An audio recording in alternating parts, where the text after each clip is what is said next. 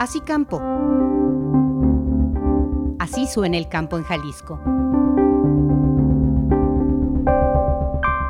Nombre es Juan Pablo Rodríguez González, soy productor de hortalizas de Orgánicos Santa Tere, aquí en el pueblo de Santa Anita, en Tlaquepaque. En Jalisco está dedicada a la producción de hortalizas una superficie de 79.861 hectáreas, que representa el 4.8% de la superficie sembrada en el estado.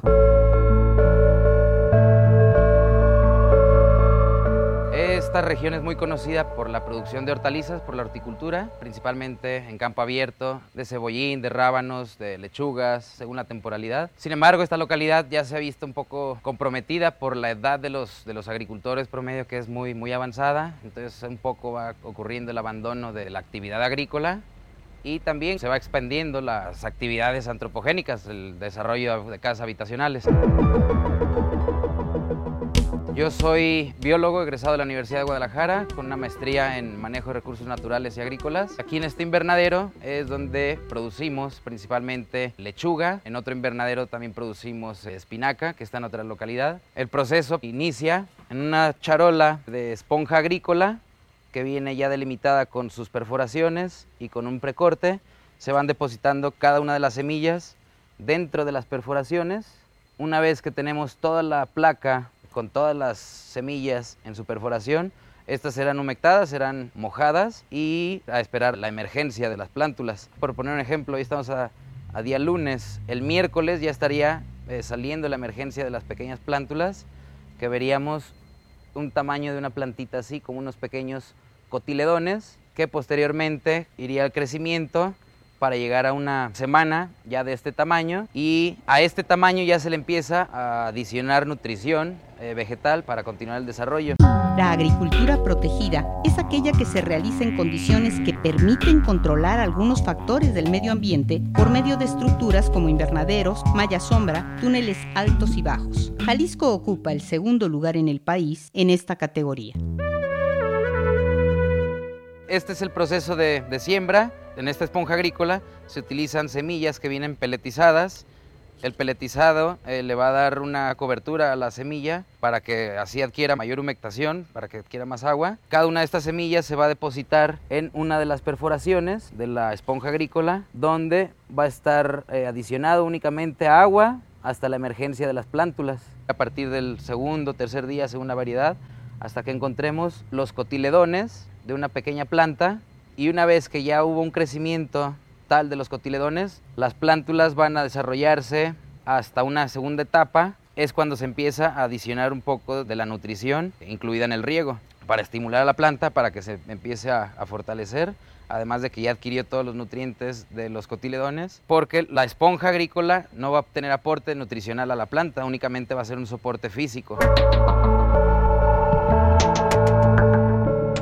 Al cabo de las tres semanas, cuando vamos a tener una planta que ya tiene las verdaderas hojas, es cuando ya se incluye la nutrición al 100% y pueden ser pasadas luego entonces a los canales de cultivo. Una vez que las plantas han emergido, que están dentro de las charolas y en las esponjas agrícolas, aquí se utiliza el riego al 25-30% de nutrientes. Esto para no quemar a la planta y para ir dosificando los nutrientes aquellos que la planta necesitará. Al cabo de las tres semanas desde el día de la siembra, que ya hubo un crecimiento, se fragmenta cada una de las porciones de la esponja para depositar cada una de estas plantas en los canales de cultivo. A esta etapa, a esta edad, ya se le dosifica al 100% la nutrición hasta completar el desarrollo vegetal para cosecha.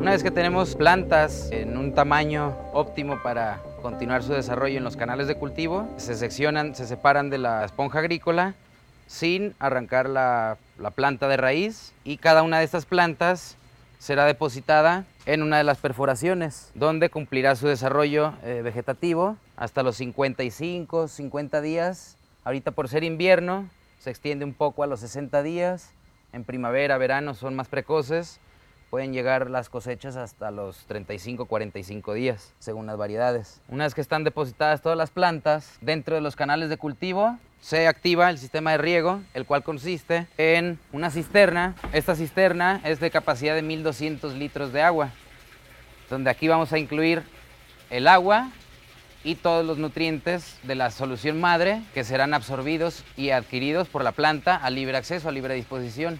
En esta cisterna se tiene una formulación de la solución nutritiva y se adiciona únicamente 2 mililitros por cada litro de agua. Por aquí está una bomba que está bombeando el agua, sube por la manguera y por cada uno de los tubitos, de los tubines, estará saliendo agua que irá incluida dentro del tubo, dentro del canal de desarrollo vegetativo, el cual por gravedad estará siendo colectado por un sistema de drenaje que nos va a traer de regreso todo el excedente de agua dentro de nuestra cisterna. Entonces el agua está en constante circulación. Al estar cayendo estrepitosamente dentro del agua, está produciendo burbujeo y está oxigenándose el agua. La nutrición vegetal en las plantas tiene que ser medida constantemente, el pH, eh, así como las partes suspendidas por millón y la electroconductividad de las sales disueltas en el agua. Esto porque todas las plantas tienen un rango de tolerancia para la asimilación de los nutrientes si hubiera una deficiencia, una nutrición que fuera un tanto deficiente, se vería de manifiesto en las plantas con un pobre desarrollo vegetativo o si fuera muy severo, incluso con la muerte de, las plantas. Esto también ocurre cuando excedemos con agua muy ácida o muy básica o cuando se eh, adiciona nutrientes más allá de, la, este rango eh, tolerante eh, entre las plantas, también se pudiera morir por una fitotoxicidad, se podrían intoxicar las plantas por el exceso de los nutrientes. Entonces aquí siempre lo estamos controlando y midiendo para saber qué porcentaje, qué, volumen incluir dentro de nuestra nutrición. Una de las tareas importantes dentro de la hidroponía es estar constantemente tomando las métricas, tomando muestras para conocer la calidad del agua, los sales disueltas, los fertilizantes que están disueltos en, en nuestra agua, en nuestra solución. Y se toma una muestra de agua, la cual es medida para conocer su pH y así conocer dentro de qué rango está para facilitarle a los nutrientes que sean asimilados por las plantas. En rangos muy ácidos o muy básicos, las moléculas de los nutrientes no están disponibles para la planta. También se puede tomar una lectura de la temperatura del agua para beneficiar la salud radicular, la, salud de las raíces de las, plantas, porque a temperaturas muy altas estas pudieran ser susceptibles de ingreso de patógenos como hongos o bacterias. Temperatura óptima que no sea superior a los 25 grados centígrados. La hidroponía es el cultivo de plantas sin utilizar tierra o suelo. Los componentes necesarios son agua y nutrientes. Dentro de los canales de cultivo podemos apreciar cómo va ocurriendo el crecimiento de las raíces. El color de las raíces nos va a determinar, nos va a orientar sobre la salud de las mismas. Las raíces tienen que ver en color blanco. Colores oscuros en las raíces pudieran estarnos manifestando un empobrecimiento o una enfermedad dentro de las raíces. Una vez que fueron depositadas dentro de estos canales de cultivo, concluirán su desarrollo hasta etapa de cosecha. El consumo de estas plantas será de 20-30 mililitros por día. Una vez que tienen un, desarrollo un poco mayor, de mayor talla, estas están consumiendo por día 130 mililitros por planta aproximadamente al día. En esta cama de cultivo que cabe en 350 plantas, estamos hablando más o menos de 45, 50 litros, lo que las plantas están consumiendo al día. Y en este caso, que son estos cinco módulos de cultivo, hay un gasto de 250 litros por día para atender estas 1.600, 1.700 plantas. El gasto en consumo de agua se reduce porque el agua está en constante flujo y reflujo, en constante circulación y no se está desperdiciando o utilizando agua en exceso para los riegos. Caso contrario en la agricultura convencional, donde el riego no es por goteo, cuando es riego corrido, hay una mayor pérdida de agua por todo lo que está circulando en los canales, en los surcos, más lo que está eh, evaporando o filtrando incluso al suelo, que luego es inaccesible para el aprovechamiento de las plantas. Entre los beneficios de la hidroponía se cuentan el ahorro y la conservación del agua, la utilización eficiente de los recursos y la reducción en gran medida del uso de pesticidas.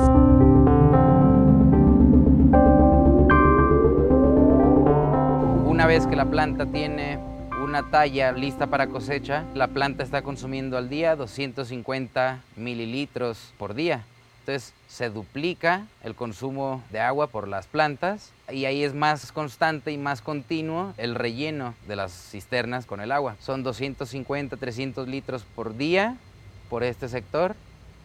Una vez que son en plantas para cosecha, estaríamos hablando de que serían 500 litros por día por todo el sector como unos 100 litros de agua para cada una de las camas de, cultivo. Todavía no hay sistema de agua municipal, hay un pozo de un ejido que está conectado y dan agua un, un día sí, un día no, un día sí, un día no, de las 8 de la mañana a las 11 de la mañana. Yo tengo aquella cisterna, me cae de esa agua, que es de pozo, de aquí del ejido, pero cuando en temporada de sequía que no hay agua, pues pido pipas una pipa de 10 mil litros cada 15 días, cada mes. La sanidad tiene por objeto preservar la salud, así como prevenir, controlar y erradicar las enfermedades o plagas de las distintas especies, en este caso vegetales. Tiene una cobertura de grava, esto para permitirnos que se desarrollen menos plantas o malezas o hierbas que en un momento dado pudieran ser hospederas de plagas tanto insectos como patógenos. Entonces también es una de las labores constantes que se tiene que hacer, estar quitando alguna hierbita, alguna plaga que pudiera estar creciendo para contrarrestar el efecto y que no sean hospederos de, de plagas enfermedades. Es por eso que nosotros realizamos un constante monitoreo, tenemos trampas que se dejan eh, localizadas en las noches con cebo, con vegetal eh, vegetativo joven de las plantas que pudiera estar atrayendo a insectos, a plagas, enfermedades. Estos luego se valoran y en caso de que hubiera la presencia de algún insecto, nosotros los combatimos con insecticidas basados en aceites esenciales, en extractos de chile, de ajo. Antes, las lechugas, las cosechas, las llevamos a comercializar directamente a centros de abastos, a fruterías, eh, carnicerías, pero veíamos que la vida de anaquel no era tan prolongada por el manejo post cosecha que se le daba. Entonces decidimos dar un valor agregado al, producto, donde deshojamos las lechugas, las procesamos en, un lavado centrifugado para empaquetarlas en ensaladas y venderlas igual en centros de abastos, carnicerías, fruterías, donde van a estar en refrigeración y esto nos va a favorecer porque la vida de aquel de dos, tres días por la evaporación, por la evapotranspiración de las plantas que se secan, como la estamos cubriendo con una película amigable con el ambiente, un plástico degradable, se extiende su vida de anaquel hasta conseguir tres semanas, 21 días, sin problema de conserva.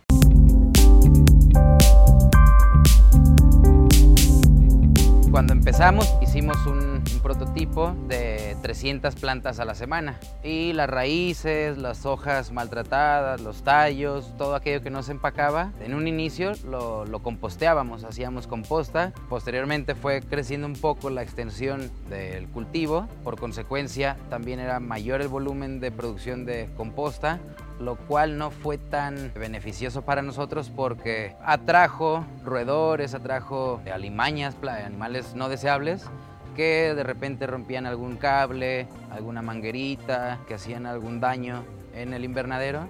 Entonces se decidió ya no compostear y agregar una granja avícola donde producimos únicamente huevo. Entonces todo aquello que no empaquetamos, las raíces, los tallos, las hojas eh, deterioradas o maltratadas, las utilizamos como complemento para la alimentación de las gallinas. Tenemos una granja avícola donde producimos eh, principalmente huevo, no producimos carne y son alimentadas eh, principalmente con maíz, sorgo y todo aquello que no estamos utilizando.